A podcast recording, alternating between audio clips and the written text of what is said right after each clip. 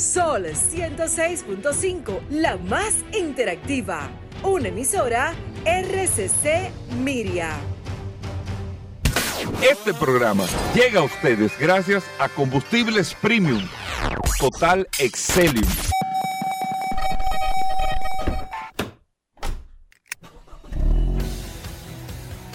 Bienvenidos al programa número uno de movilidad en la República Dominicana. Vehículos en la radio.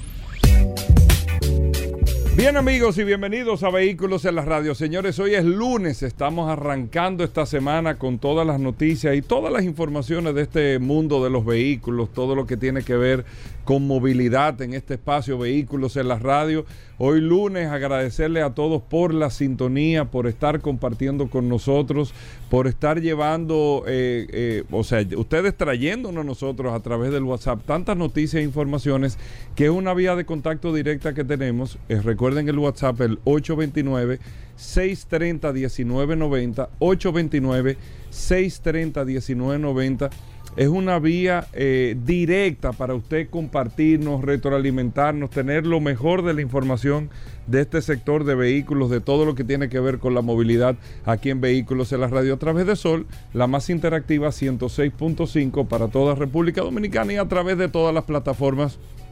Usted tiene Sol FM. Hoy arrancamos un lunes con muchísimas noticias, siempre los invitados, los comentarios, los segmentos del programa. Eh, hoy que vamos a hablar de Fórmula 1 con Juan Carlos Padrón, súper interesante la carrera de este fin de semana.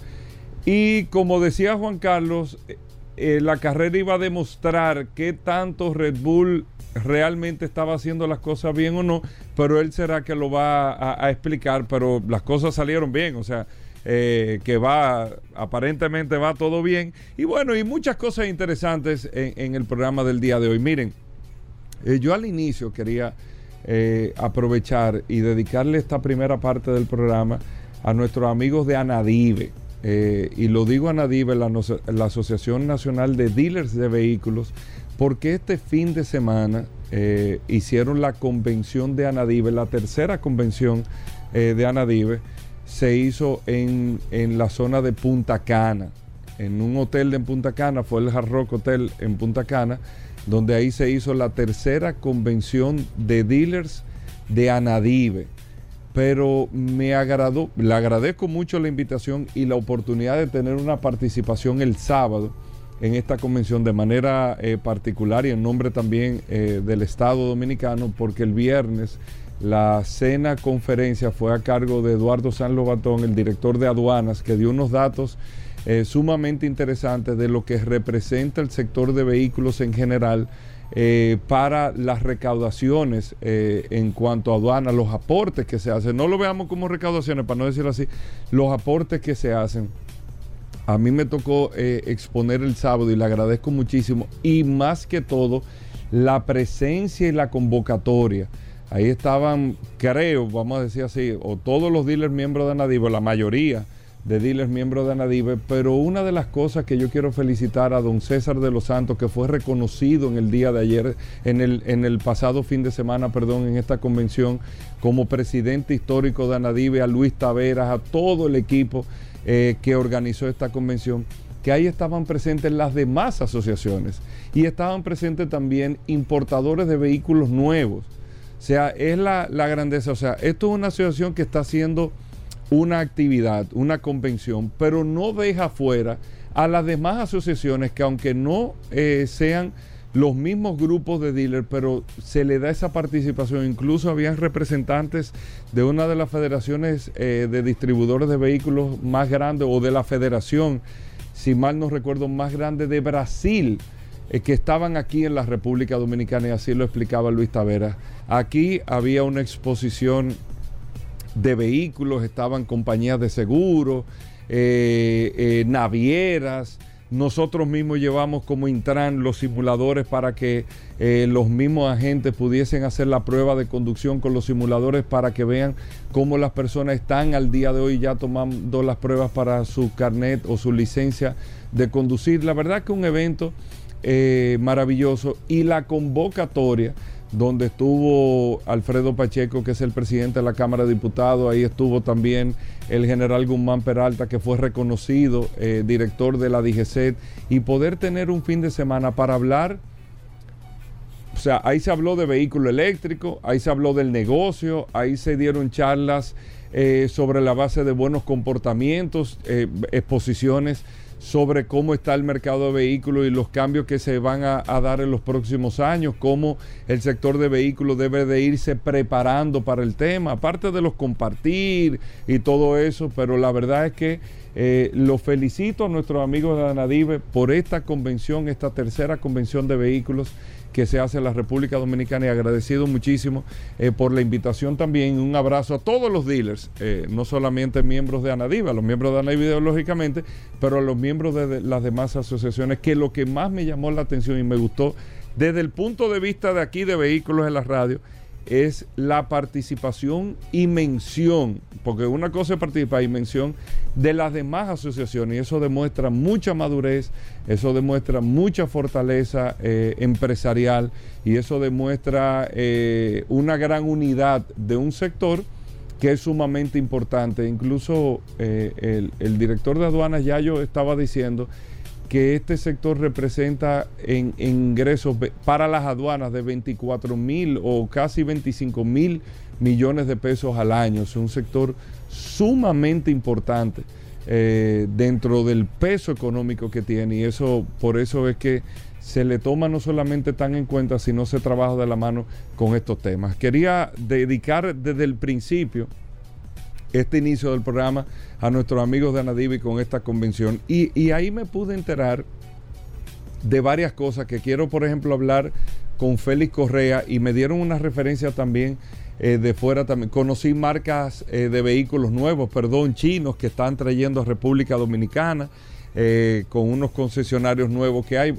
La verdad es que tú hacías como un catch up ahí de todo lo que estaba pasando en el sector, así que sumamente agradecido. Pero de las cosas que me, que, me entero porque no lo sabía. Eh, pero no era tal vez que no estaba, no, no es tal vez que ustedes o muchos de ustedes eh, lo conozcan ya, pero son los cambios.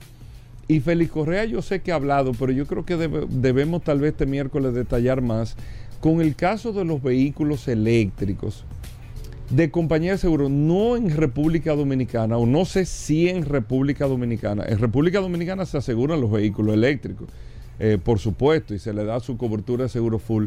Pero hay muchas coberturas que yo desconocía, que no sé si se brindan aquí, por eso lo, lo comento, pero sumamente interesante. Tú tienes una cobertura, o sea, por ejemplo, en el seguro de tu carro, tú tienes un seguro full en tu carro normal, 100% compresivo, esto, lo otro pero tú no sabes, y eso tiene eh, daños a terceros, propiedad ajena, todo eso está dentro del seguro de tu vehículo.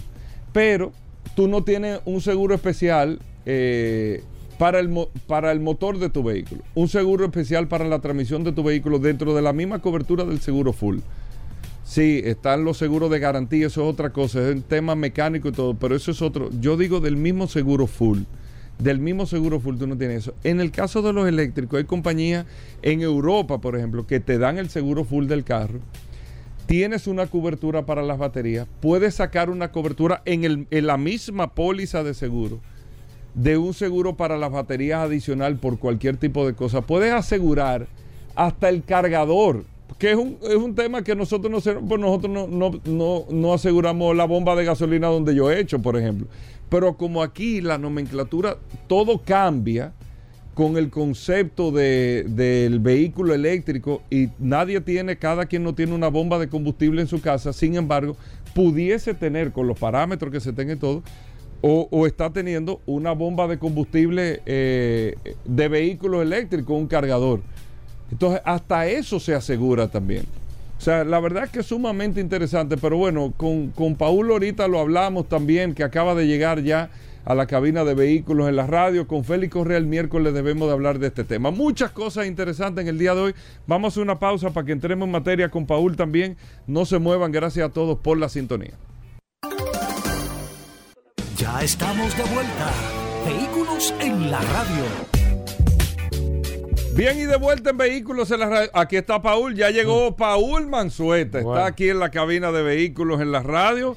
Paul, bienvenido, el hombre del WhatsApp, 829-630-1990, el WhatsApp de vehículos en la radio. Paul, la gente quiere escucharte. Claro que sí, Hugo, como siempre. Vamos a saludar primero a la gente que se conectan a través de la herramienta más poderosa de este programa, Vehículos en la Radio, el poderoso WhatsApp, el 829-630-1990.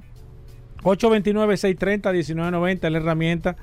Ayer estuve hablando con una persona, voy a hacer un comentario ahorita sobre alguna situación que me estuvo presentando, pero nada, esa es la herramienta que usted tiene que tener ahí, el WhatsApp de este programa Vehículos en la Radio. Así mismo, tú sabes que eh, muchos temas, Paul. Sí, siempre hay temas. Sí, sí, muchas cosas. Pero nosotros aquí lo vamos, vamos amarrando cabo, vamos, vamos, atando cabo. Vamos orientando aquí. Además que es un sector, y hay que entenderlo, un sector donde todo el mundo tiene una opinión, no importa lo que sea, pero es, que el vehículo todo el mundo lo toca. Claro. Tú puedes, no pasa desapercibido ningún vehículo, aunque no puedes hablar de energía y, no es mucha gente, puede porque tú, er, la luz de la casa. Es cierto. Pero en términos de, pero el vehículo no, todo el mundo lo toca, entonces esos son los temas. Pero bueno, hoy que es lunes, tenemos muchos segmentos interesantes. Eh, está hablando ahorita Juan Carlos Padrón eh, con el tema de la Fórmula 1, sumamente interesante. Eh, la carrera del Gran Premio de Japón, donde se pudo. yo le di mucho seguimiento a lo que dijo Juan Carlos Padrón. Y se, no es que se dio, sino Red Bull pudo demostrar que no estaba haciendo las cosas mal, porque decían que era una prueba de fuego este Gran Premio de Japón y se pudo. Pero bueno, hoy que viene Pablo Ulloa, vamos, diga Pablo. Pablo Pablo Ulloa del Defensor del Pueblo, Pablo Aceite, Pablo Hernández. Ay, Dios mío, ay, Dios mío, no. Oye, me estoy pensando que Pablo Ulloa, viejo. Pablo Hernández, viejo. Ay, sí. De lubricante Petrona, viejo, ¿no? Te tiene, tiene los cables aterrizados, Hugo. Mucho tema, viejo. Pablo es mi hermano. Los dos Pablos son mi Sí, señor. Pero mira, el curioso Vero. Ey, mira la comisionada, vuelto loco lo dile con Vero. Con Vero. Fuera de relajo. Sí, ¿eh? te estoy diciendo. Sí, de verdad, diciéndome, mira, es un palo la inteligencia artificial, este tipo de cosas. Un saludo a todos. Me dicen los dealers, todos, todos, todos. no, no, aquí en la oficina. Aquí es, un solo radio. vehículo en la radio. Es Vehículo en la radio. Así que un abrazo, de verdad. Te mandaron muchos saludos y bueno, muchas cosas. Vamos, Paul, ¿qué tenemos para hoy? Gracias, Hugo. Tengo un par de noticias antes de que hablemos eh, voy, voy primero a hablar de algo que alguien nos estuvo comentando a través del WhatsApp de Vehículos en la Radio durante este fin de semana. Y miren, señores, muchas personas no saben y es interesante. Por eso es que usted debe de escuchar este programa Vehículos en la Radio, porque la verdad es que de manera eh, puntual nosotros nos encargamos de mantenerlo informado de todo lo que está sucediendo, como yo siempre digo, en este apasionante mundo de los vehículos. Ayer me escribió una persona que eh, su hija eh, vive en Canadá, se fue con su licencia normal dominicana, bueno, la licencia se le venció. Eh, luego de, dos o tres años, verificaron de que la licencia tiene un recargo por, por no haber sido renovada. Hay que entender, señores, que hace tiempo ya, si usted no lo había escuchado, se lo voy a repetir, si usted deja de vencer la licencia por 5 años, 10 años, 15 años, anteriormente a los 5 años se le sacaba del sistema, pero ya no sucede eso, sino que se, se le va acumulando, se le van acumulando las, las renovaciones y eso trae recargos, moras, intereses y demás. Entonces es importante que usted entienda que si usted vive fuera de la República Dominicana y usted no va a utilizar la licencia dominicana, usted vaya y le entregue o le dé de baja o la retire. Si usted no le interesa la licencia, yo creo que no hay razón. Una licencia cuesta, qué sé yo, mil y pico, dos mil y pico de pesos por cuatro años. Usted puede renovarla en cualquier momento que usted venga. Y durante cuatro años tiene su licencia. Ahora, usted no quiere pagar los 50 dólares, los 30 dólares que cuesta cuatro años. Bueno, usted puede entonces retirarla, pero no la puede dejar vencer porque esa licencia le va a generar moras e intereses personas que tienen 10 años, 15 años, que yo no entiendo cómo dejan 10 años, 15 años una licencia vencida, pero nada. Eh, eh, me, escriben a través del WhatsApp ah, que deben 20 mil, que deben 25 mil pesos, que ellos no sabían. Bueno, pues ya usted lo sabe. Si no lo sabía, ya lo sabe, como dice el curioso. Eh, debe de necesariamente mantener ese documento porque ya no se saca del sistema, sino que se le va acumulando Si usted no vive en la República Dominicana y no le interesa, en cualquier viaje que usted venga, vaya y entregue la licencia. Usted la puede entregar, no le va a generar mora, no le va a generar interés y usted no va a tener licencia dominicana. Y así de manera definitiva. Entonces es interesante que usted entienda esto. Dari lo ha dicho, nosotros lo hemos comentado, yo se lo repito, porque por eso es importante que usted escuche este programa para que se mantenga al tanto de, esas, de ese tipo de informaciones. Cerré ahí. Voy con la otra noticia. Miren, el mercado de las motocicletas y viendo este fin de semana algunas informaciones, me puse a analizar algunos datos interesantes y cómo ha cambiado el mercado de motocicletas en el mundo. No voy a hablar de manera específica en la República Dominicana, sino hablar de manera general. Eh, a nivel mundial, ¿qué está pasando con las motocicletas? Hay un movimiento sumamente interesante. Eh, a nivel de alta cilindrada, nivel de vehículos, de motocicletas grandes, de mucho CC, de mucha potencia, las marcas europeas evidentemente están dominando el mercado. Ya las marcas tradicionales, Honda, Suzuki, Yamaha y Kawasaki, esas, esas eh, marcas que, se, que mantuvieron la hegemonía desde los años 50, 60, 70, 80 y gran parte de los años 90 ya han ido perdiendo ese liderazgo. No es que no se vendan las marcas, pero no tienen el liderazgo absoluto por varios factores que ahorita se lo vamos a analizar. En la baja cilindrada, o sea, en las motocicletas pequeñas, entiéndase, desde, 250 cc hacia abajo, entonces la, invasión de los chinos le ha prácticamente arrebatado el mercado. Es tanto así que en la República Dominicana, según datos que tengo de manera específica, de cada cinco motocicletas que se venden, cuatro son motocicletas chinas de baja cilindrada. Claro, hay que entender que estas marcas han aprovechado algunos factores interesantísimos, por ejemplo, el precio en baja cilindrada, en baja cilindrada por los 300 pesos, por 500 pesos, las personas se cambian de, de modelo porque en un motor que te cuesta, qué sé yo, 30 o 40 mil pesos, si tú le bajas 500 pesos o 1000 pesos, esa persona quizás puede determinar de decir, bueno, me voy a ir con esta marca porque me está dando 500 o 1000 pesos menos. Total, al final es la misma, es la misma motocicleta a nivel general, porque no hay una guerra de posicionamiento de marca. Y eso es interesante que se evalúe ahí. Anteriormente, ¿qué hacían las marcas? Bueno, las marcas de motocicleta lo que hacían era un fuerte posicionamiento de marca.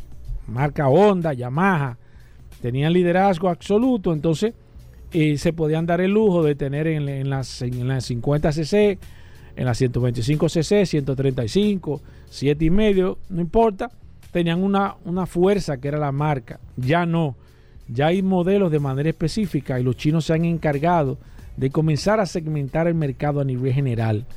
Tanto así que tienen el liderazgo absoluto. Eh, muchos distribuidores nuevos que apenas tienen, quizás la mayoría tienen menos, menos de 10 años, pero sí se han encargado de buscar un proceso de distribución muy efectivo, hacer una guerra de guerrillas, lo que se llama guerra de guerrillas en marketing, en ir al punto de batalla, o sea, a, las, a donde están las paradas de motocicletas, a poner la marca en boga, poner la marca de moda, eh, comenzar a que ellos prueben la marca, que se den cuenta eh, que las marcas eh, dan la talla. Ese tipo de motocicletas que ya la gente no lo está buscando, que te duren 20 o 30 años, sino que una gente que compra una motocicleta de baja cilindrada, China está buscando que en 10 años o menos cambiarla porque son, son motocicletas que ellos no están buscando perdurar en el tiempo, no así con algunas marcas tradicionales que te pueden durar 30, 40 años de manera normal, funcionando de manera normal, y eso ha traído un cambio general en el mercado de motocicletas eh, como, como se está viendo a nivel general. ¿Qué es lo que viene en el futuro? Bueno, aparentemente lo que en el, mercado de motocicletas, los chinos están ahora mismo atacando eh, la mediana cilindrada. O sea, estamos hablando de motocicletas de 300 cc, 350 cc, motocicletas de 600, 650 cc. Están atacando de manera eh, indiscriminada. te puedo mencionar de marcas como CF Moto, marcas como Royal Enfield, que están muy agresivas, muy duras, unos distribuidores que han, se han dado cuenta de lo que la gente está buscando, de un target de manera específica que está buscando una motocicleta no tan costosa, quizás como una Harley Davidson, eh, pero sí están buscando un estilo bastante interesante, con unos precios muy buenos y motocicletas con unos niveles de calidad aceptable, velocidad aceptable, muy buen rodamiento a nivel general. Y ellos están buscando ahora eh, penetrar ese mercado y entiendo que en poco tiempo se van a adueñar de manera definitiva también con la mediana cilindrada. Eh, yo entiendo que ya de 650 cc para abajo los chinos van a tener el poder absoluto a nivel general. Marcas ya de, alta gama como Ducati, Aprilia, eh, como... ¿Qué otra marca te puedo hablar? Como las marcas tradicionales, KTM también, ya esas marcas se van a quedar con la marca, con, las motocicletas más que todos duales. Esas motocicletas que, se utilizan anteriormente eran eh, tipo eh, de enduro, o tipo monteo, como se le llamaban anteriormente. Esas motocicletas están ahora mismo en boga.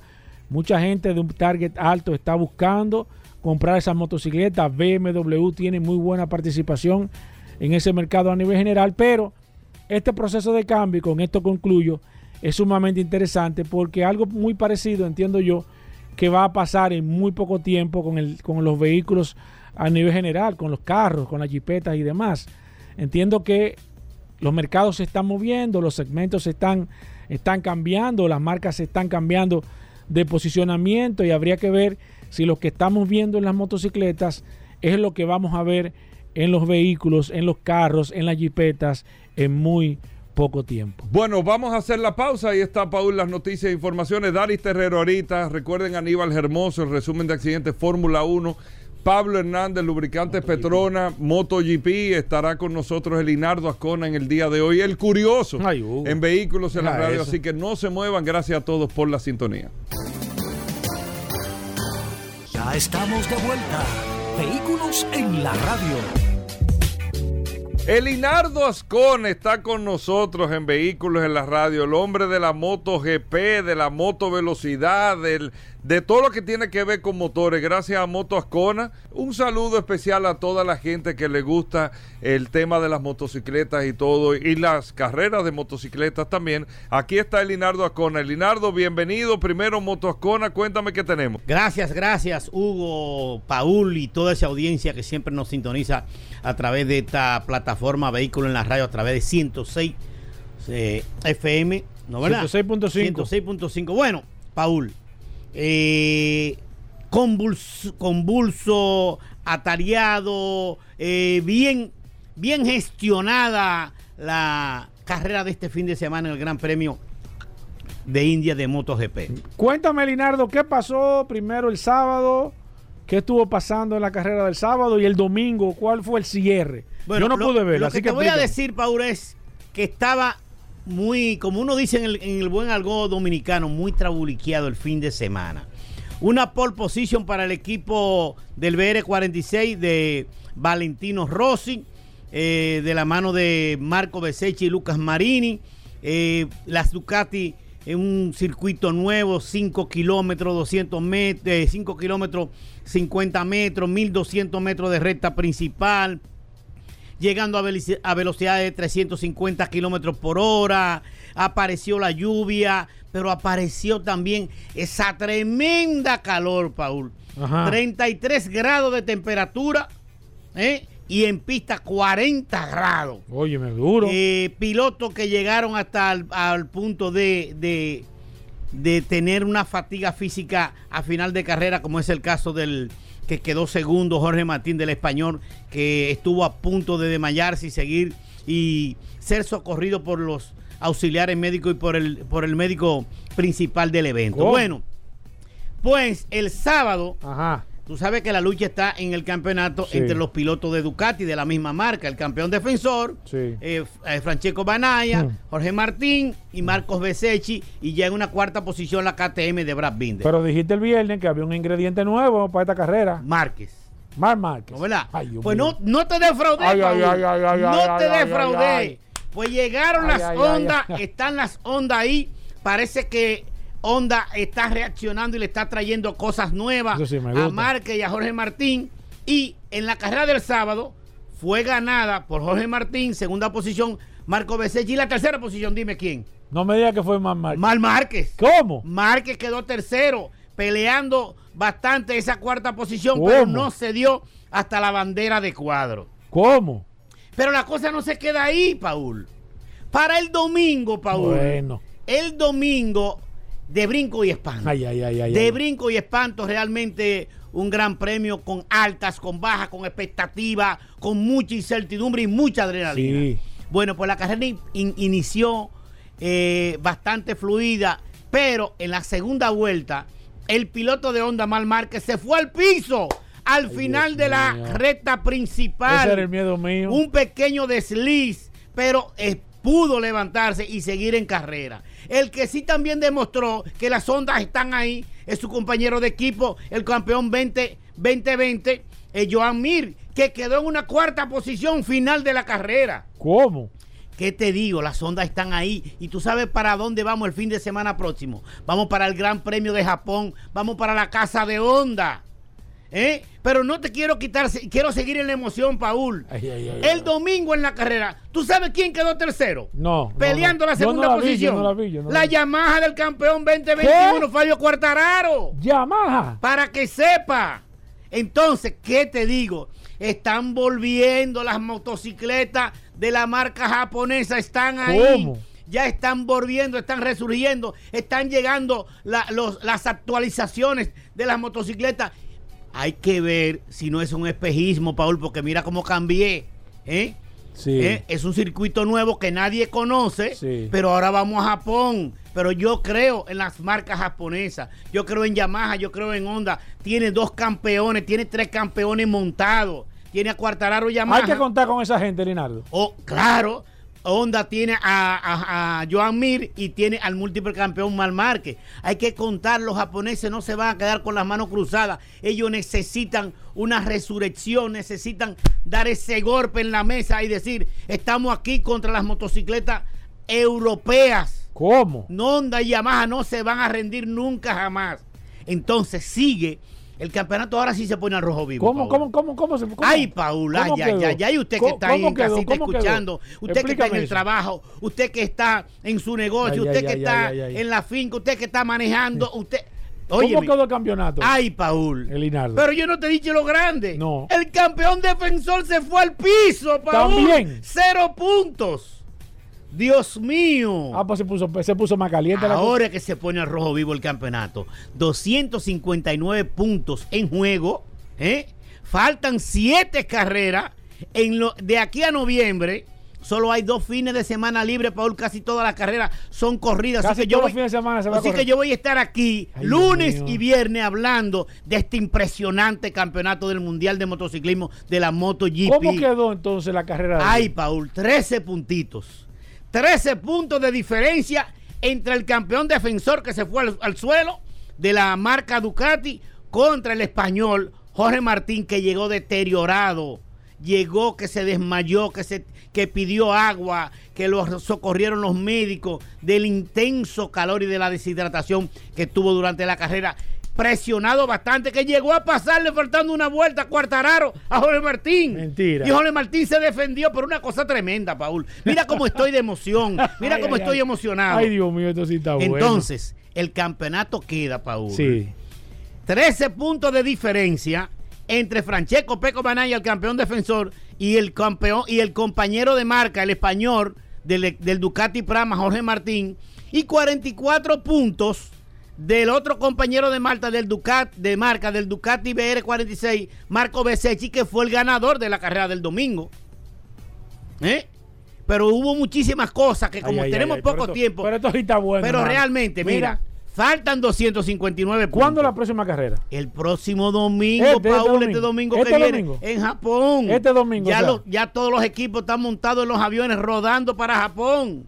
Ay, Dios mío. Desde, desde la India, el Gran Premio de India, que fue este fin de semana, ahora vamos a Japón. Sigue la gira asiática. Estamos en el continente asiático. ¿Eh? Y se pone interesante porque una pista de mucha velocidad, una pista no técnica. No hay nada definido todavía, Linares. Paul, pero 259 puntos. Y siete carreras. Siete carreras donde se juegan el máximo de puntos 37, donde hay una diferencia de 13 puntos el primero con el segundo, donde hay una diferencia de 44 puntos del primero con el tercero, donde hay una diferencia, óyeme, hasta el cuarto KTM, Bravinder, tiene posibilidad hay una diferencia de 100 puntos entre el primero y el cuarto con la KTM de Bravinder. Todo puede pasar, el campeonato está abierto, pero la competitividad está centrada entre los compañeros de marca Ducati de diferentes equipos. Ducati Lenovo, Ducati Prama y Ducati BR46 Money de Valentino Rossi.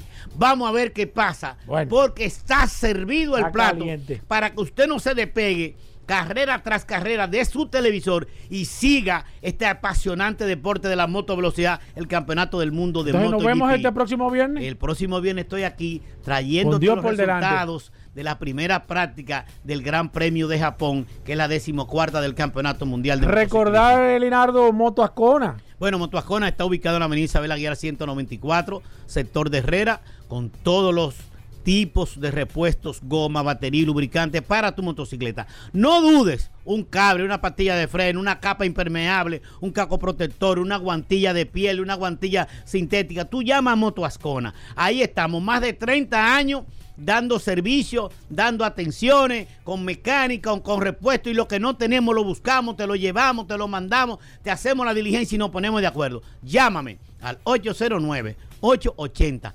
1286. 809 880 1286. Ese es mi teléfono particular. que llámate a Linardo de manera directa. Tú me escribes por WhatsApp. Mira, necesito tú me que llamas. me cotice esta pieza. Tú necesito eh, aceite, lubricante. necesito de lubricante. Necesito eh, eh, goma. Necesito, una goma para una Harley. Necesito una goma para una Suzuki, para una Yamaha, para una KTM. Capa impermeable. Necesito cable de freno, pastilla de freno. Lo que sea que yo esté buscando. Usted me llama. La marca, no importa. Ni el modelo. En Motoascona yo lo Dominamos más de 15, 20 marcas en el mercado, Paul, y gracias a Dios estamos respondiendo a la necesidad de nuestro público. Llámenos 809-880-1286 Ahí está Motoascona. Mira, antes de finalizar, un saludo a los muchachos allá, a Luis, a Bomberito, al maestro Francis, fuerte a la Secre, a Evelyn, la Beba, y realmente estamos contentos porque estamos inmersos en las carreras de moto velocidad de nuestro campeonato nacional y el equipo Motoascona Racing está también encabezando eh, la paleta pública. Te vi ahí en el fin de semana, lo que hacemos es que nos vemos el próximo miércoles aquí. Así es, Paul, buenas, buenas, buenas, buenas para todos. Bueno, ahí está el Linardo, nosotros nos mantenemos ahí eh, en expectativa, Paul, con el Linardo Ascona y los pronósticos y todo. Vamos a hacer una breve pausa. Venimos de inmediato. Gracias por la sintonía. Ya estamos de vuelta. Vehículos en la radio. Llegamos al momento de las noticias en Vehículos en la Radio. Nuestra colaboradora Vero está con nosotros. Vero, bienvenida al programa. Nuestra asistencia artificial de inteligencia fuerte eh, de vehículos en la radio. Vero, bienvenida, ¿cómo va todo? Hola muchachos, ¿cómo están? Hoy es lunes, inicio de la semana y del otoño. Yo soy Vero, y ahora vas a escuchar las últimas de las últimas noticias de este apasionante mundo de los vehículos. Hoy, en las noticias, los cambios en el nombre de sus vehículos que prepara BMW. Elon Musk confirma una versión muy deseada para el Cybertruck. Honda construye un motor V8 no apto para carretera. Hyundai patenta la marca N74, un deportivo en camino en las nacionales, empresa dominicana colocará 15.000 estaciones para autos eléctricos en México. Con estas noticias, arrancamos. En las internacionales, los cambios en el nombre de sus vehículos que prepara BMW. Para comprender lo enrevesada que es la nomenclatura actual, debemos desglosarla pieza por pieza. El nombre completo del Serie 4, propulsado por motores de combustión, indica una variante de prestaciones, M, de un determinado vehículo, 4, con un nivel de potencia concreto, 40, e inyección de combustible, I. El nombre completo del vehículo eléctrico indica una variante eléctrica, I, de un determinado vehículo, 4, en una variante de prestaciones, M, con un nivel de potencia definido, 50. Tres de esas cuatro distinciones significan exactamente lo mismo, pero el orden hace que la designación I cambie de inyección de combustible en un motor de gasolina a energía eléctrica. Esto, obviamente, es confuso, en un mundo donde BMW tiene planes serios para desarrollar vehículos eléctricos y automóviles a gasolina en el futuro, no puede continuar. La solución es aparentemente un sistema de nombres completamente nuevo, según informó por primera vez la revista británica Car Magazine, tras descubrir nuevas patentes europeas de BMW.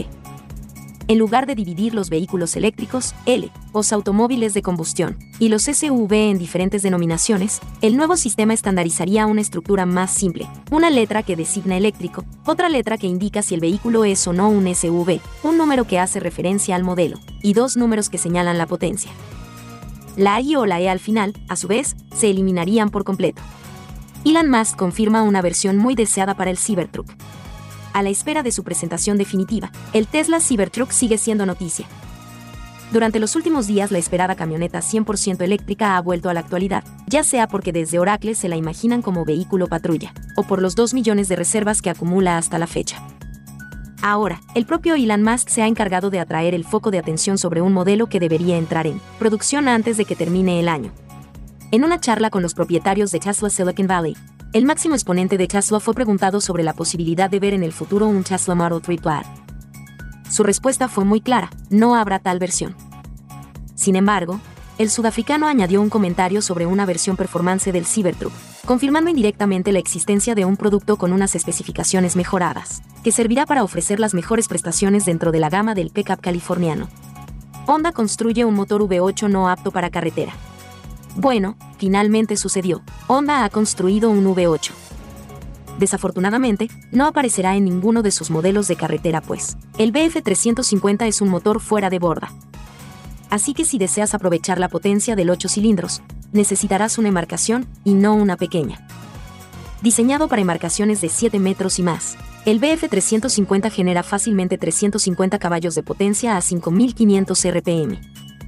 Supondríamos que esa es la menor cantidad de potencia que jamás generará, ya que esa clasificación se ofrece con combustible fuel oil de 86 octanos, y el régimen de giro máximo se extiende a 6.000 RPM el nuevo V8 de Honda. Complacerá a los entusiastas del Mustang con carrocería Fox con sus 5.0 litros de cilindrada, y los ruidosos motores Civic con su famosa tecnología de sincronización variable de válvulas DEC. El propulsor también incluye el sistema Blast, que suena extremadamente genial, que significa en inglés Boosted Low Speed Torque, y avanza el tiempo de encendido cuando se abre rápidamente el acelerador. Hyundai patenta la marca N74, un deportivo en camino, a veces los sueños se hacen realidad, y los fabricantes de automóviles deciden dar luz verde a los llamativos prototipos que exhiben. El año pasado, el N-Vision 74 de Hyundai causó gran sensación cuando el fabricante presentó el automóvil en Corea del Sur.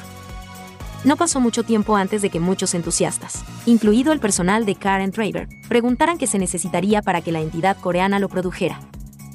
Si bien Hyundai aún no ha confirmado una versión de producción del automóvil, el foro Séptima Mustang descubrió que el fabricante de automóviles presentó una solicitud de marca para Hyundai N74 ante la Oficina de Propiedad Intelectual de la Unión Europea, EUIPO. En las nacionales. Empresa dominicana colocará 15.000 estaciones para autos eléctricos en México la compañía dominicana Evergo refuerza su apuesta por la movilidad eléctrica en México, donde prevé instalar 15.000 estaciones de carga para automóviles. A lo largo de los próximos 10 años, explicó su director comercial, Daniel López, en entrevista con EFE. En 10 años vamos a construir la red de carga pública más grande de todo México con 15.000 estaciones de carga desplegadas en toda la República, buscando conectar a la gente de costa a costa y de frontera a frontera. Para ello, detalló, la compañía ha planteado dos periodos de inversión. Durante los primeros cinco años desembolsarán 200 millones de dólares americanos para construir 4.000 puntos de carga, mientras que en los cinco siguientes planean construir 10.000 estaciones con la misma cantidad. La venta de vehículos eléctricos e híbridos ha crecido de forma progresiva, hasta alcanzar el pasado noviembre las 5.772 unidades, un 53% más que en el mismo mes de 2021, según el Instituto Nacional de Estadística y Geografía, INEGI el director comercial de Evergo, vislumbró un futuro prometedor para la industria y aventuró que la transición eléctrica hará que la industria aumente su aportación al PIB del país. Soy Vero, y estas fueron las noticias más importantes hasta este último minuto. Adelante muchachos. Gracias Vero, con esto hacemos una pausa y nosotros estamos edificados contigo como cada día, venimos de inmediato.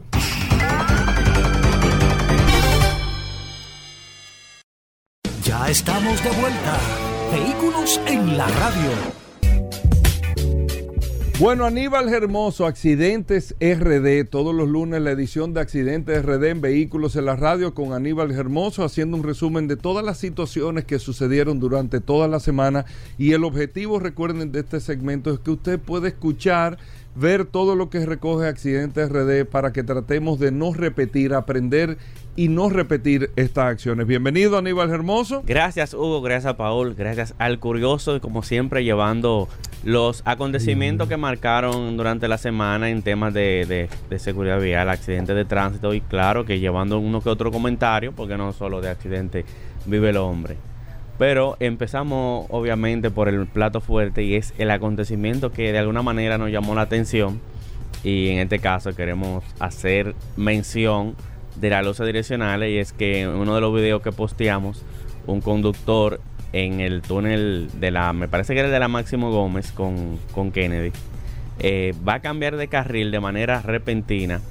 Él pone las direccionales, pero viene un vehículo detrás y no espera que el, el momento oportuno y casi provoca un accidente. Entonces, en ese sentido, queremos recordarle a los que nos escuchan que el hecho de poner las direccionales no te da derecho a mm, cambiar de carril sin antes mirar por los espejos retrovisores. Eso es cierto. ese viene siendo el consejo del día. Eso es cierto. Mira, quiero hablarte, Pablo, de lo que es el síndrome de la carretera o síndrome de carretera agresivo. ¿Cuál es ese? Mira, tú sabes que hay alguna persona que incluso hay muchas damas que tú la ves y tú dices, wow, que, que qué frágil, qué, qué tierna, pero cuando se montan en el vehículo se transforman en un monstruo. Sí. Son agresivos en el volante. Porque, manejan de forma agresiva. Porque manejan de forma agresiva, son realmente muy imprudentes y eso se llama síndrome de carretera o pero síndrome no solamente la dama, que cualquiera. Sí, se menciona la dama como un ejemplo. Como un ejemplo porque por lo general una dama eh, es Pero cualquiera lo puede hacer también. Pero no pasa a muchos, incluso me incluyo, que en algún momento en, eh, me pongo agresivo por alguna imprudencia que comete otro. no, por ejemplo, cuando tú vas en una fila y quieres subir al elevado y viene un señor eh, que, que, se cree Jesucristo y viene desde el final del por fuera y se te mete adelante, tú no lo dejas meter. Exacto. Tú dices, no, espérate, así no, así no, y tú forza con él y no lo dejas entrar. Entonces, esos conductores agresivos se llama síndrome de carretera agresivo y se refiere a un cambio en el comportamiento de algunas personas cuando están al volante, pasando de una actitud pasiva a una más agresiva o hostil. Esto puede manifestarse eh, con el comportamiento como la impaciencia, la irritación o la agresividad al interactuar con otros conductores en la carretera. Eh, por lo general, eh, si tú estás agresivo por, el, por el estrés, por algún problema eh, que te, en el trabajo, en la casa, familiar. Por algo personal. Por algo personal tiende a... Tú lo desahogas ahí en ese momento. En ese momento y suele pasar mucho en la carretera de República Dominicana porque eh, aquí se transita realmente con mucho estrés por el tema que ya mencionamos de la imprudencia. Uno sale bien, pero viene otro conductor que entiende que tiene poder sobre ti y eso hace que uno se ponga irritante. Lo importante de esto es recordar que mantener la calma y la cortesía al conducir es fundamental para la seguridad vial. Y tú sabes que tú hablaste ahí de las direccionales. ¿Quién inventó las direccionales? Oye, eso, pero ¿y qué? yo, estoy aportando al segmento. Pero es que el segmento no, tuyo viene ahorita. Aportando. No, las direccionales le inventó una mujer, actriz, Florence Lawrence, que inventó las señales direccionales, que eran unos brazos que salían y una luz, y la luz de stop. Sin embargo, lo que sucedió que nunca gozaron de, la, de, frutos porque no llegaron a patentar la idea. Y la idea fue después plagiada por otro inventor y la dejaron fuera. Sí, está bien, aportando el segmento. No, pero no le hagas eso. Aníbal, Aníbal, Aníbal ponte agresivo como tú te acabas de decir ahora mismo. No, siempre bueno. Y no permita eso. de hecho, muchas mujeres tienen parte importante en la historia del automovilismo. También inventaron el limpia parabrisas. Claro tienen, un papel protagónico en el tema. Digo, en el mundo completo, evidentemente. Así es. Mire, entonces pasando a los vehículos incendiados, así tenemos unos cuantos numeritos aquí desagradables. vehículo incendiado en las Américas, próximo al Farolito. Eh, en la Chale de Gol, próximo al Hospital Traumatológico Ney Arias. Eh, aquí un vehículo cayó en, la Charle, bueno, te mencioné eso al final, autopista Duarte, kilómetro 40, la Altagracia, Oye, pero calle Herrera, en camión, en la calle ¿Y fue?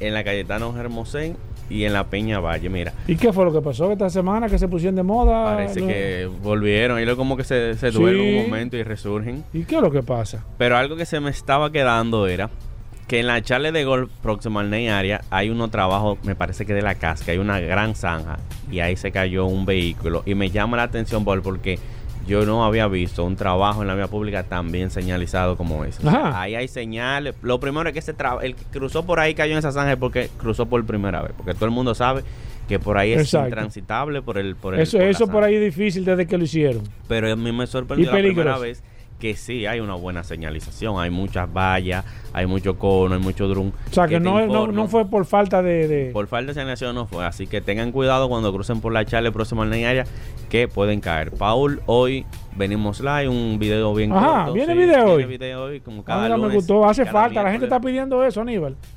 Sí, hoy vamos a hablar de parqueos inteligentes. Un parqueo inteligente, verticales, para ciudades donde el espacio eh, se dificulta. Entonces ahí presentamos un video para que den, su comentario sobre qué opinan de estos parqueos tipo ascensor. Ey, pero bien, ¿a qué hora va el video? El video premium del día. Después tú le das chance a los demás para que... A las 7, venimos a las 7. A las 7, para darle chance. sí, así que no olviden seguirnos. ¿A través de dónde puedo ver ese video? Síguenos a través de Accidentes Rayita RD y accidentes.rd, redes sociales, Instagram, Facebook, Twitter. Bueno, gracias Aníbal, Accidentes RD. Accidentes RD, ahí te pueden mandar todos los reportes, todo. Hacemos una pausa, no se muevan. Cada día trae nuevos retos, retos que traen nuevas oportunidades para avanzar. Excelling Racing Fuel, con sus 102 octanos, me garantiza lo que necesita mi motor. Soy Jimmy Gibre, piloto de automovilismo. Ya sea en la pista de Herreras o conduciendo en la ciudad, con Excelling Racing Fuel 102, mi motor tiene la potencia que necesita para llegar a la meta. Excelium Racing Fuel 102. Máxima potencia en cada galón. Nuevo combustible. Disponible en estaciones Total Energy seleccionadas. Rosy Leisa. 15 millones de pesos para el millonario número 447 que realiza tu única loto en el sorteo correspondiente al pasado sábado 23 de septiembre. El ticket fue vendido en la farmacia El Sol de la Vega en Santiago. Leisa, tu única loto, la fábrica de millonarios. Ya estamos de vuelta.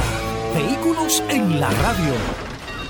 Comunícate 809-540-1065. 1-833-610-1065 desde los Estados Unidos. Sol 106.5, la más interactiva. Bueno, de vuelta en Vehículos en la Radio tenemos a Pablo Hernández, conocido como Pablo Aceite, el hombre de lubricantes Petronas que distribuye Grupo Magna el aceite que está disponible en República Dominicana para cualquier tipo de vehículos. Recuerden que es el aceite oficial del equipo de Fórmula 1 Mercedes-Benz Petronas y ese lubricante lo distribuye el grupo Magna. Pablo está con nosotros en el día de hoy, como cada lunes, para llevarle todas las orientaciones y las inquietudes que usted tenga. En materia de lubricante, usted puede escribirnos de inmediato al WhatsApp al 829-630-1990 829-630-1990, que con mucho gusto Pablo Aceite, en materia de lubricantes, cualquier pregunta que usted tenga, la puede hacer. Bienvenido, Pablo. Hola, Hugo. Hola, Paul, ¿cómo están? Eh, aquí riéndome un poco con todo lo que ha estado ocurriendo en estos días en la Fórmula 1 y, las cosas que, seguiremos viendo. Eh, vamos a ir eh, detectando qué es lo que está creando la hegemonía del Red Bull con relación a Max Verstappen y la diferencia tan grande, tan abismal que está entre ese carro y el carro de Checo Pérez. Pero nada, simplemente la dejamos caer ahí para que seguir hacia, hacia adelante. Mira, eh, Hugo y Paul y a todos los que nos escuchan lunes tras lunes, nos ha llegado un video con cuestionantes con relación al color del aceite. ¿Qué puede decirme a mí?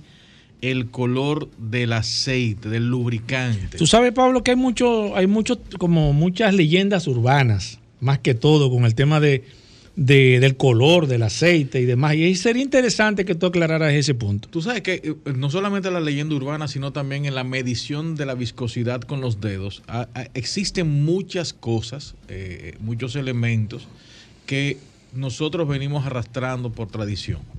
Una de ellas es el color. Ciertamente, el, el deterioro del lubricante, tú lo puedes percibir visualmente, pero no lo puedes determinar. ¿Qué quiere decir eso? Yo puedo determinar que la vida útil de un aceite se fue o, desapareció por el color. Claro que no. ¿Por qué? Porque tenemos combustiones distintas. Tenemos GLP, tenemos gas natural, tenemos gasolina y tenemos la combustión diésel. Y existen otras combustiones, pero ahora vamos a hablar específicamente de estas. ¿Qué sucede? En la combustión de gas y de GLP, no existe tanta suciedad que se pueda presentar en el lubricante. Quiere decir que cuando usted utilice un lubricante por 3, 4, 5 meses, hasta 6 meses, el color del mismo, desde el momento que inició la vida, desde el momento que usted lo echó en el motor, hasta esos 6 meses, quizás el color no se vea diferenciado, no hay una diferencia de color, quizás eh, un poquito más oscuro, pero no hay una eh, presencia de esa, de esa combustión incompleta que se produce en la cámara de combustión, donde se eh, está el hollín, donde está el polvo, donde están los residuos de la combustión. Estos residuos se van al aceite y en el aceite se genera ese color. ¿Por qué? Porque tiene los, agentes, los agentes presentes están en detergencia y dispersancia. Estos, estos dos aditivos trabajan muy de acuerdo con la limpieza que va internamente en el motor. Van a tomar toda la suciedad, todo lo que se produce ahí, producto de la fricción, de la combustión, van a tomar toda esa impureza, la van a llevar hacia el filtro. Ese es el elemento más importante que tiene la lubricación, adicional a la refrigeración y la reducción de la fricción. El lubricante tiene estos, estos componentes y necesariamente, necesariamente tienen que estar trabajando. Pero en algunos vehículos, como los vehículos que hemos hablado de gas natural, GLP, la coloración no se ve afectada porque su combustión, lo que se presenta, no genera este tipo de color negro. Ahora, en el motor diésel, ¿qué pasa? Tú puedes echar ahora mismo un aceite totalmente nuevo y en menos de media hora de combustión, de, recorrido, ya el aceite está oscuro. Esto no quiere decir que ha perdido la vida útil, simplemente está haciendo la función de limpieza. Esa, esa, esa impureza, esa suciedad que se presenta en la combustión por el tipo de combustión que tiene el diésel, una, una combustión totalmente sucia, va a llegar hasta, el, ha generado toda la impureza la suciedad que está dentro del motor en el circuito. Cuando hace el recorrido, el aceite empieza a tomar todo este, toda esta suciedad y la va llevando al filtro. Inmediatamente puede cambiar de color, pero no ha perdido la vida útil.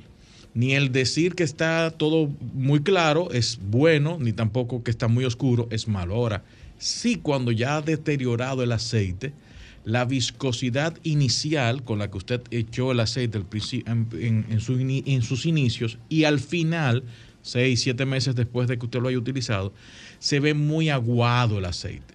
Puede estar, tiene presencia de combustible, puede estar degradado, puede estar ya muy, muy, muy, muy usado, como nosotros lo llamamos aquí, ese aceite usado, ya ahí sí está en una condición de reemplazo. Incluso genera un olor muy fuerte un olor a quemado. Sí, sí, un olor ya de, que ya ese aceite ha perdido su capacidad de lubricación. Perfecto, vamos a abrir las líneas 809-540-165. 809-540-165. Hoy es lunes de lubricantes. Gracias a Lubricantes Petronas. Hoy está Pablo Hernández aquí, como siempre. Eh, gracias a todos por, por la sintonía. También el WhatsApp, el 829-630-1990, disponible para sus preguntas de cualquier tipo de fluido, tanto de aceite de transmisión, aceite de motor, cualquier tipo de coolant, grasa de diferencial, cualquiera que sea su pregunta de fluido, aquí está el maestro Pablo Hernández, alias Pablo. No yo, no yo, Pablo no, Mira, hace un momento nos escribió una persona a través del, del WhatsApp, Pablo.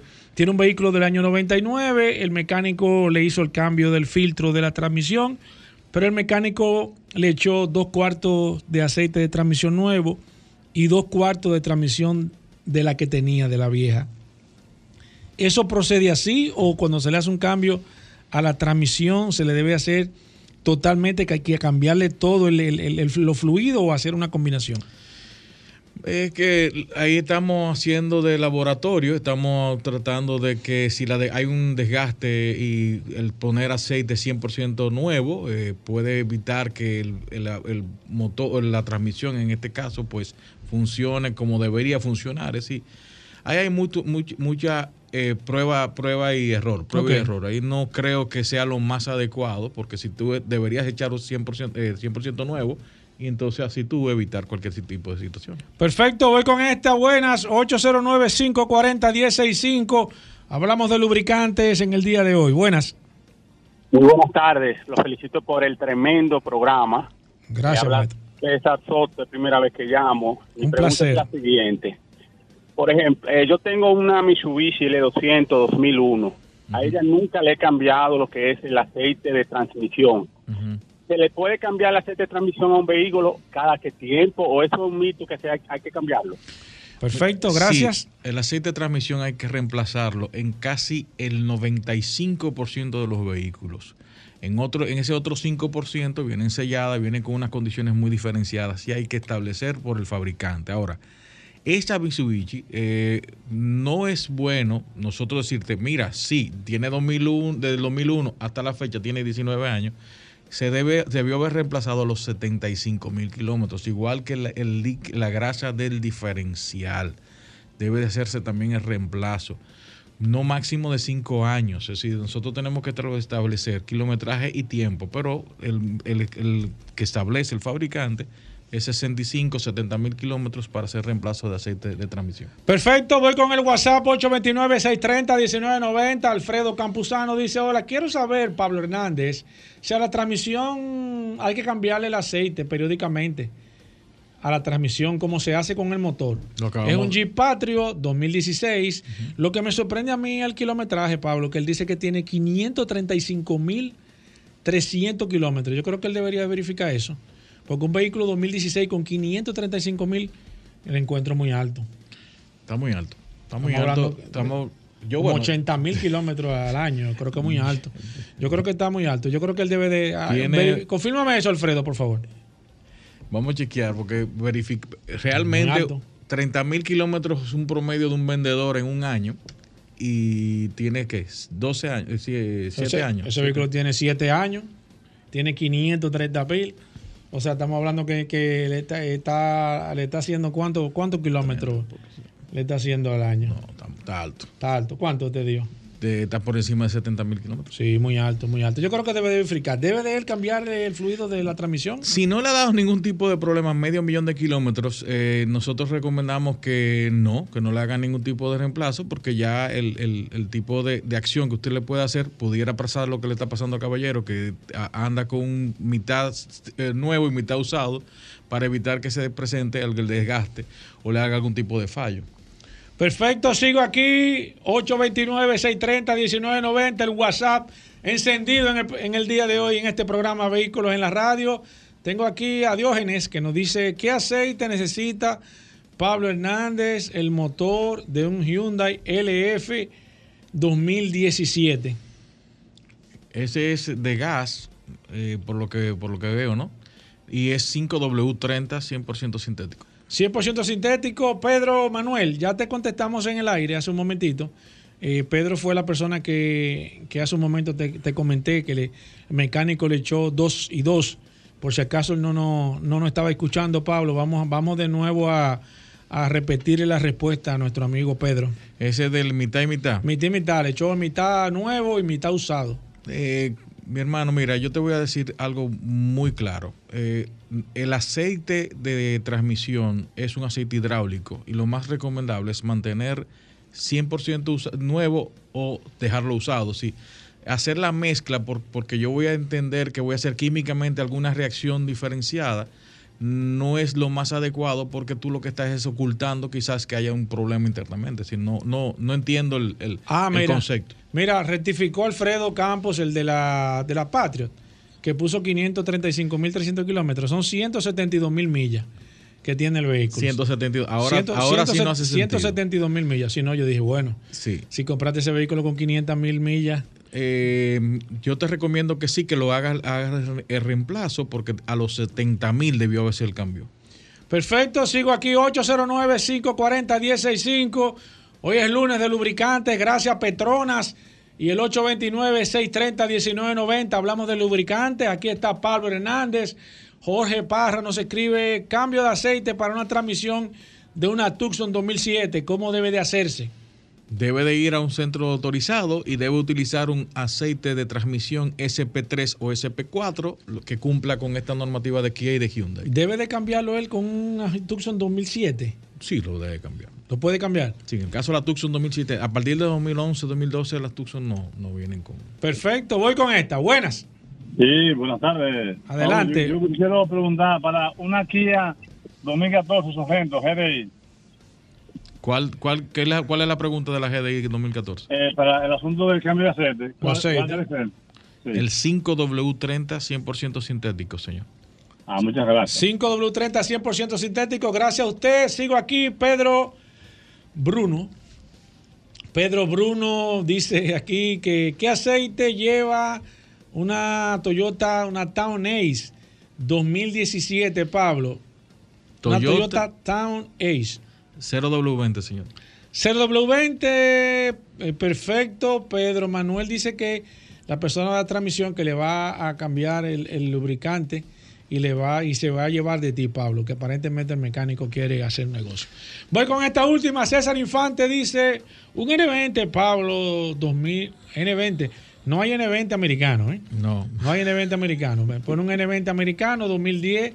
Tengo tres años con él y no se le ha cambiado aceite de transmisión. Tiene no se, reemplaza, señor. millas. No se reemplaza. Exacto, puso un Hyundai, ahora sí. Un Hyundai Sonata del 2010. Exacto. No se reemplaza la transmisión. no se reemplaza.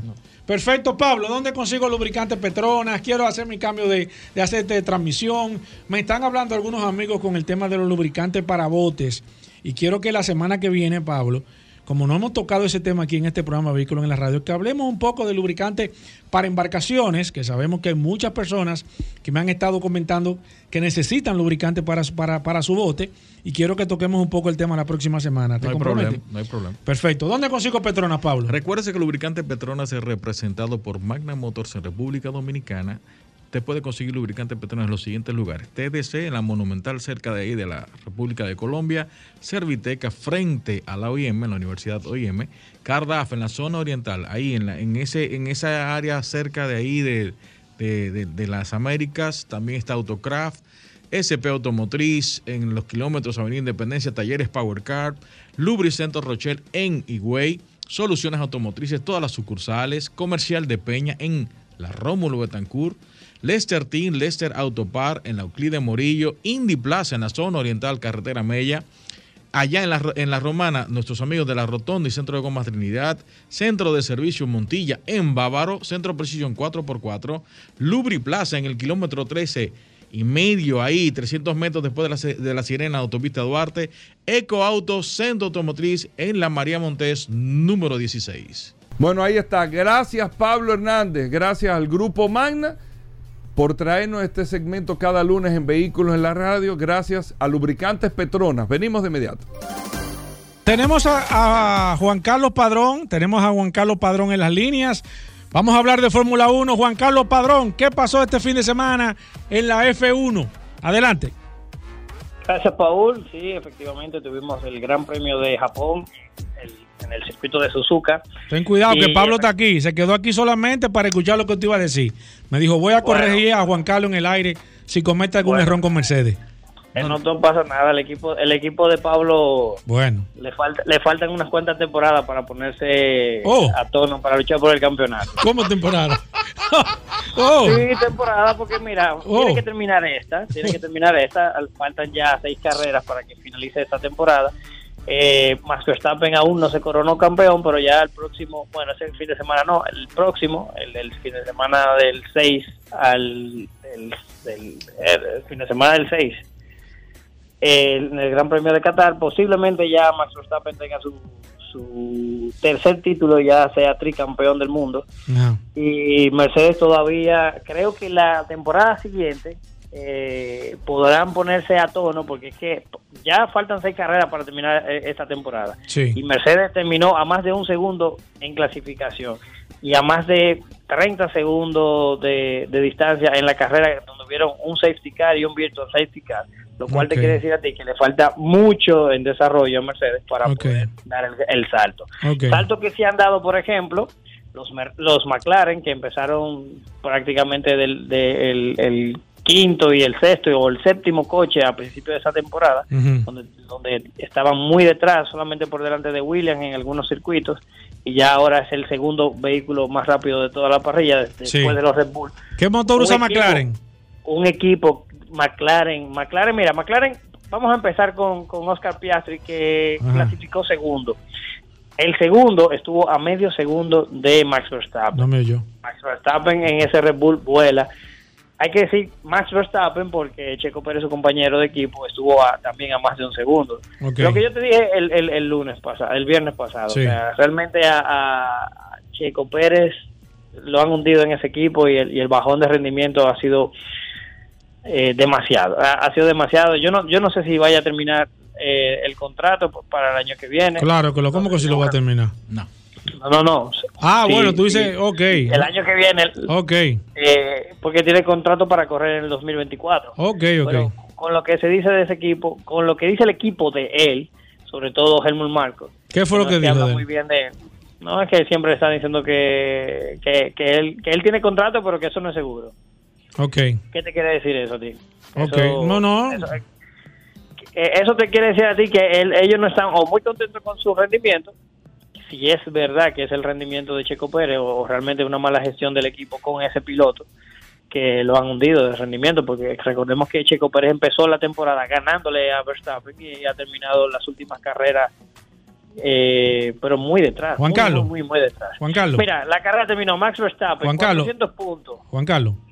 Espérame, que parece que hay alguien que quiere hablar contigo. Déjame tomar esta llamada a ver si. Aló. Buenas. Buenas. ¿Aló?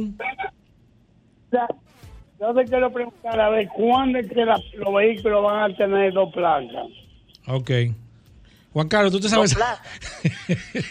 no, mire, señor, escúcheme que yo le contesto luego esa pregunta. Eh, sigue, Juan Carlos, que el señor. Sí, sí, sí, él, está, él hablando de otra cosa. Sigue con Fórmula 1. los campeonatos son de monoplaza, por eso no son biplaza dos placas. Dos, haciendo monoplaza. No, no, no, no, no, es que tenga dos plazas, es que cuando van a tener placas. sigue, sigue, sigue, no te dejes llevar. Está llamando, está llamando otra gente ahí. La gente quiere hablar contigo, dos Placas, dos placas. Sí, sí, sigue. No te, no te, no te, no te desconcentres con Pablo. Mira, sigue de la carrera. Tranquilo. Mira, eh, la carrera terminó el sábado. Max Verstappen se llevó la pole position, lo cual te dijo a ti que te dice a ti que la directiva, la TD08, que hacía que los los alerones no fueran flexibles, a ellos no le afectó efectivamente, sino que parece que tuvieron un problema de, configuración del monoplaza, el setup del vehículo para la carrera de Singapur por eso no llegaron a clasificar. Espérate, Juan Carlos. Pero habían otros equipos, habían otros pilotos. Espérate, Juan Carlos, que, espérate, que parece que hay alguien. Si alguien quiere hablar de Fórmula 1, déjame ver. Buenas. Buenas. Sí, Juan Carlos está hablando de Fórmula 1. Mire, yo quiero saber que por qué, que le digan a Hugo que por qué lo veía. Sigue. Sigue, padrón. Seguimos con la Fórmula Sí, si alguien quiere, si estamos hablando de Fórmula 1, Aldón, yo le voy a contestar mañana esa pregunta, señor. Con todo el respeto. Sigue, Juan Carlos. No voy a tomar otra llamada. Sigue. Tranquilo, mira, eh, Max Verstappen demostró que el monoplaza Red Bull no tenía ningún impedimento, o sea, no, no había hecho trampas eh, con la flexibilidad de los alerones, sino que el bajón de rendimiento que tuvo el Red Bull que todo el mundo pensaba, wow, cuando entra en vigor una nueva normativa que, quiere eh, atajar las trampas que están haciendo el equipo, ahí baja el rendimiento del Red Bull. Pues definitivamente no tuvo nada que ver porque la siguiente carrera, que fue justo una semana después, aquí en Japón, el Red Bull volvió a, dominar la carrera de principio a fin. Vimos a los McLaren en, como el segundo monoplaza, Piastri clasificó de segundo, Lando Norris clasificó de tercero en carrera, Lando Norris le adelantó a, Piastri, y no solamente en carrera, en la salida, sino que en ritmo de carrera, el ritmo de carrera de Lando Norris fue muy superior al de Piastri. Me sorprendió, la verdad, porque yo veía, veía Piastri un poquito más fuerte, pero eso es un buen rendimiento para el equipo McLaren, que de hecho creo que le va a pelear la cuarta plaza de constructores a Aston Martin, que ha tenido un bajón. Ya le pasó Mercedes, ya le pasó No te vayas, que tengo un par de preguntas para ti. ¿Tú, ¿Tú estás dispuesto a contestarme un par de preguntas a mí y una a Pablo, por favor? Vamos a contestar. Pablo, comienza tú con la primera pregunta. Viene pregunta. Ferrari, Leclerc y Sainz andan más o menos en un mismo ritmo, dependiendo cada uno. McLaren andaba en más o menos un mismo ritmo, Mercedes andaba en un mismo ritmo. ¿Por qué hay tanta diferencia entre Checo y Max Verstappen en el carro? Mira, eh, yo lo he comentado ya un par de veces, Pablo, y creo que a ti también te he hecho el comentario. No, pero dilo en el aire. Parece que ha, que ha, habido, ha habido una, una, mala gestión, ha habido una mala gestión del equipo con Checo Pérez, porque mira, a cualquier piloto que lo hundan así, psicológicamente, como han hundido a Checo Pérez. Sí, se desmorona. Eh, difícilmente se levanta, se desmorona. Claro. Y, no solamente eso, no solamente eso. Hay quienes dicen el monoplaza igual no no no es el mismo, que va un chin mejor uno que el otro. No, por eso se sabe. Eso lo dije yo al principio. Y tú puedes decir, tú puedes decir que sí o que no. No, eso se ve a legua. ningún, ningún equipo va a hacer eso porque todos los, equipos necesitan los puntos para el campeonato de constructores. La verdad es que la ventaja que lleva solamente Max Verstappen. Eh, ¿Cómo quedó la carrera, Juan Carlos, antes, antes de? ¿Cómo, que, ¿Cómo quedó y cómo está el campeonato a nivel general? No, el campeonato de constructores ya en, en, este, gran premio de, Brasil ya, lo ganó Red Bull, definitivamente. Es que le lleva más del doble al segundo equipo, que es Ferrari. El campeón, bueno, ah, perdón, que es Mercedes. El segundo, el segundo, el de, el de pilotos este fin de semana ya, eh, bueno, el próximo fin de semana en Qatar ya, ya queda definido para, para Max Verstappen. En tercer lugar está Checo Pérez, perdón, está, está, en, segundo lugar está Checo Pérez y en tercer lugar está Hamilton, que se pasó ya hace un par de carreras a Alonso. Y Alonso tendría que cuidarse de los que vienen atrás, pero el, campeonato que está más interesante realmente es el campeonato de constructores. Juan Carlos, ¿cuándo, ¿cuándo la próxima carrera? La próxima carrera es el fin de semana del 6 de octubre en Qatar. Perfecto. Eh. Quedarán, con esta quedan seis carreras y ya terminamos la temporada. Perfecto, gracias Juan Carlos. Vamos a hacer una pausa. Venimos, venimos con el con el postrecito del día de hoy de este programa Vehículos en la Radio, así que no se muevan de ahí. Ya estamos de vuelta. Vehículos en la Radio. Bueno, señores, aquí estamos como cada lunes, porque los lunes y los viernes son los días más importantes de este segmento que todos. Todos lo han estado esperando. Esa es la verdad. no de todo, de todo. Todo el mundo lo ha estado esperando. Gracias a Magna Oriental, Magna Gasco, Hyundai, BMW y Mini.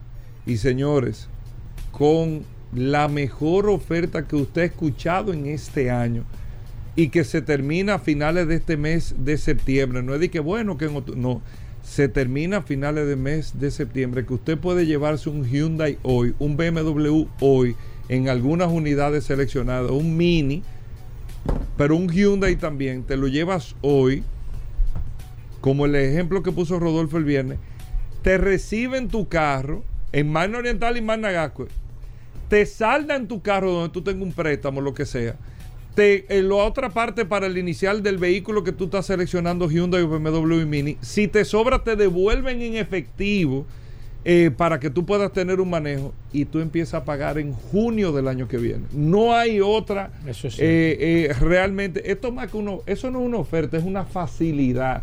No es una oferta realmente, es como una facilidad que ustedes están dando. Bienvenido, curioso. Saludando como siempre a todos los redes escucha de la radio.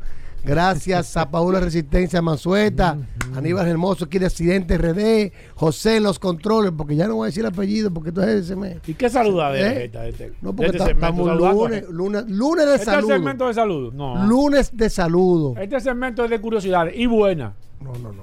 Recordarle a todos que, señores, señores, Paul. bueno. Hasta este viernes próximo. O sea, estamos hablando que Cuatro días quedan. Nos quedan cuatro días con la mega oferta, no una mega oferta, con la facilidad que te ofrece Manda Oriental y Managasco y Vallato clasificado, de usted poder llevarse su Hyundai SUV. Explícame con detalle, Rodolfo. Hoy. Explícame bien. Y empezar a pagar en junio del 2024. ¿Cómo funciona? Sencillo. Tenemos Hyundai Venue, Cantus, Tucson, Lux, Santa Fe y Palisade disponibles para esta oferta. Una vez usted elige cuál Hyundai le interesa, con un 15 a un 20% de inicial, más la póliza de seguro full, te la llevas y el resto es un financiamiento a través del banco BHD que vas a iniciar a pagar en junio del 2024, así como lo escucha. Es decir, tú vas a tener estos meses de gracia donde tú puedes inclusive abonar y hasta saldar este financiamiento antes de iniciar a pagar. Esta oferta es válida hasta este viernes. Este próximo viernes será solamente el viernes 28, si no me equivoco, ¿qué estamos? Viernes 29. Estamos a 25. Hasta el viernes 29 esta oferta es válida. ¿Cómo hablaste algo de inscribirse? ¿Cómo, ¿Cómo funciona eso? O sea, si yo no estoy en la definitiva, yo voy, hago los trámites y hasta cuándo yo tengo para eso. Online, vía WhatsApp podemos hacer todo. Usted nos escribe al 809-224-2002. Nosotros le vamos a asignar un asesor dependiendo de la sucursal que usted más le convenga, Mano Oriental o Managascue, y él le va a cotizar, le va a enviar fotos del vehículo que a usted le interesa a Hyundai. Una vez elegido el vehículo, se hace la cotización, usted le envía algunos datos al asesor y nosotros lo vamos a someter al banco VHD. La respuesta de aprobación, preaprobación, es de uno a dos días. Es decir, que si usted nos llama hoy, mañana le estamos dando la respuesta. Y ahí continuamos con el proceso. Si tiene un vehículo usado, tengo un vehículo, como gente que nos escribieron, tengo una Canto del 2018, 2019. Debo un dinero al banco. Quiero meterme en la 2023. Claro, no hay ¿Cómo lo hago ese proceso? Usted no envía fotos al WhatsApp 809-224-2002. Envío fotos, varias fotos del vehículo. Nosotros le vamos a dar una tasación estimada. Le tasamos su vehículo usado. Por ejemplo, si su vehículo fue tasado en un millón de pesos. Para por, por un ejemplo. Y usted debe 500 mil pesos en el banco. Y usted me dice, bueno, pero yo no tengo los 500 para saldar. No se preocupe lo tasamos en un millón. Ahí es que entra tú. Sí. Yo nosotros le saldamos los 500 mil pesos que usted debe en el banco, a la institución. Con los otros 500, ¿qué hacemos? Si usted quiere una canto nueva, el inicial son 300. Aplicamos los 300 mil pesos de inicial y los 200 mil que te sobran, ¿qué hacemos? Te lo devolvemos en efectivo. O sea, tú te vas con un vehículo nuevo Saldate la deuda salda la deuda. Te quita eso hasta junio. Hasta junio. No va, la cuota que tú estás pagando automáticamente. no va a pagar nada hasta junio. Hasta junio. Y aparte de eso, entonces te lleva el diferencial en efectivo. Pagamos el inicial del nuevo y lo que te sobra te lo llevamos. Si yo tuviera un vehículo así, yo lo hiciera. Te va con tu vehículo nuevo. Oh, pero ven acá. Empiezas a pagar en junio y te va con dinero en efectivo. Esta oferta es válida solamente. Por favor, escuchen bien si usted desea comprar un Hyundai nuevo 0 kilómetros 2023 y desea entregar su vehículo usado, esta oferta es válida para usted. No es que nosotros le vamos a, saldar su vehículo usado por otro usado, no, no. Si usted desea adquirir un Hyundai SUV nuevo 0 kilómetros 2023 con nosotros, esta oferta es válida para usted. Llámenos o escríbanos al 809 224 2002 809-224-2002. Mando Oriental, San Vicente de Pablo Quira, doctor, Octavio Mejía Ricard y Managasco en la avenida Independencia, frente al Centro de Ginecología y Tetricia. Siempre va ahí, autoclasificado. Bueno, vamos, vamos. Que nos sigan en las redes, arroba Mando Oriental. Vamos que venimos, ya. Arroba autoclasificado. Vamos. ¿Qué trajiste para hoy? Seguimos con la oportunidad de esta semana. Es que este lunes empezamos duro. El año le pone tu precio al Hyundai Cantus. ¿Esta semana completa también? Claro. Ah, pues tú con El año le pone el precio. Señores, tenemos allá en, en autoclasificado. ¿Cómo funciona esa? Es, este pausado solamente. Hyundai 2020. 20 mil. Hyundai 2019 Cantus. 19 mil dólares. Hyundai Cantus 2018. 18 mil dólares. Hyundai Cantus 2017. 17 mil dólares. Hyundai Cantus 2016. 16 mil dólares. Santa Fe 2015. 15 mil dólares. Santa Fe 2014. 14 mil dólares. Santa Fe 2012. 12 mil dólares. Hyundai Tucson 2011. 11 mil. El año le pone tu precio en autoclasificados. ¿Dónde? ¿Dónde yo puedo ver eso? Rómulo Betancourt, número 637, una esquina ante la Luperón. El año le pone tu precio a la Hyundai Cantus y Hyundai Santa Fe que tenemos en autoclasificados. Oye, un palo. 809-224-2002. Y la Cantus está nítida toda. Nítida. Tan nítida. Mantenimiento el al año día le pone tu precio. a la Hyundai Cantos y Santa Fe en auto. Eso no lo hace nadie aquí. van a, Ahí venir, sí tú eres van a venir para el cemento. Ahí sí tú eres duro. ya yo estoy oyendo a Vladimir Mira, y estoy oyendo de que. No, deja esa tiradera, deja esa tiradera, deja esa tiradera. Mira, ¿qué trajiste para hoy? ¿Trajiste Mira, algo? tú sabes, eh, bueno. ¿Estuviste hablando con unos amigos? Hoy un lunes medio. No, no, ningún lunes. Eh, Oye, bueno, vamos hoy a ver. un lunes medio. Que la gente está esperando. No, no, no, no. Vamos. Tú viste que. El, no, yo no vi nada. ¿Qué, el qué- dicta- qué- este muchacho de Corea, Kim Jong-un, Kim Jong-un. Ajá. Que estuvo en Ten Rusia, cuidado, en. Rusia Sí, andaba, se fue en el tren. y se entró en el tren, pero tú viste lo que no pasó se entró, cuando, no se fue en el tren. cuando querían entrar a la limusina de Kim Jong-un, la Mercedes no, yo no la vi. Sí, ¿Qué la pasó? mandaron a unos guardias a entrar y los guardias le dieron su tablazo. ¿Cómo? Yo no vi eso. hay, no, la hay- chocaron. hay problemas, sí. Chocaron la Porque guagua tenía entrando que entrar a la limusina en un vagón y era muy estrecho. Y hubo un tema, voy a estar posteando en el ¿Cómo? Curioso de la No, Radio. pero sube eso. Sí. ¿Es verdad? Y tuvo que montarse entonces Kim Jong-un en la limusina de Putin. ¿Qué, ¿Cuál es la limusina de Putin, Pablo Manzueta? Porque tú sabes mucho, tú eres el gurú. La limusina es una limusina hecha para él, la de ¿Eh? Putin. No, yo no te quiero matar el tema. No, no, no, ayúdame. que No, es pulse lunes. conmigo, que te puede Ayúdame salir, que hoy es lunes. Te puede salir caro. Tú te sabes que salir se caro. montó en la limusina de, de ¿Qué? Putin, Que, que, que, que la, la, la contra de la limusina de, de la del- bestia. del presidente de Estados Unidos. Y esta limusina de Putin, que es la Aurus Senat, Que tú sabes que salió, son unos, unos vehículos producidos de alto lujo, que le dicen el Rolls Royce ruso. Sí, sí. que están Audi. inclusive para el público en general. Cierto. Salieron el Salón de Ginebra en el año 2000 Cierto. 2019. Señores, está Aurucena que viene preparada inclusive para aguantar explosivos, bombas. Tiene una capacidad de oxígeno interna que puede durar cerrada por varias horas. Pero adivina que también qué tiene adentro la Aurucena de Putin. Ten cuidado, y tú vas a tener una pata voladora. ¿Qué, qué Ahorita- lleva adentro? ¿Qué lleva adentro la, la. Aurucena, que es la limusina Que compite con la bestia 1 de, de Estados Ten Unidos? cuidado si Rolls Royce tú ruso. a tirar, a tirar bola aquí, ¿eh? Que aquí los Andan con sangre del mismo Putin fresca y disponible para en el momento de Eso un atentado poder intervenirlo dentro de la Eso limusina. lo copiaron de la Eso no lo sabía Eso lo nadie. la Dime. Aníbal No, Hermoso. hombre, no. ¿Eh? Nadie sabía algo eso. bueno, hombre. ¿Eh? Que la Aurucena es la limusina que transporta a, a Putin que llevó a Kim Jong-un porque le chocaron su. Hugo, su limusina. llévatelo, Hugo, Si no lo sabía, Llévatelo, Hugo. ya lo sabe. Excelente. Ya lo sabe. Hasta mañana. Combustibles Premium Total Excelium. Presentó.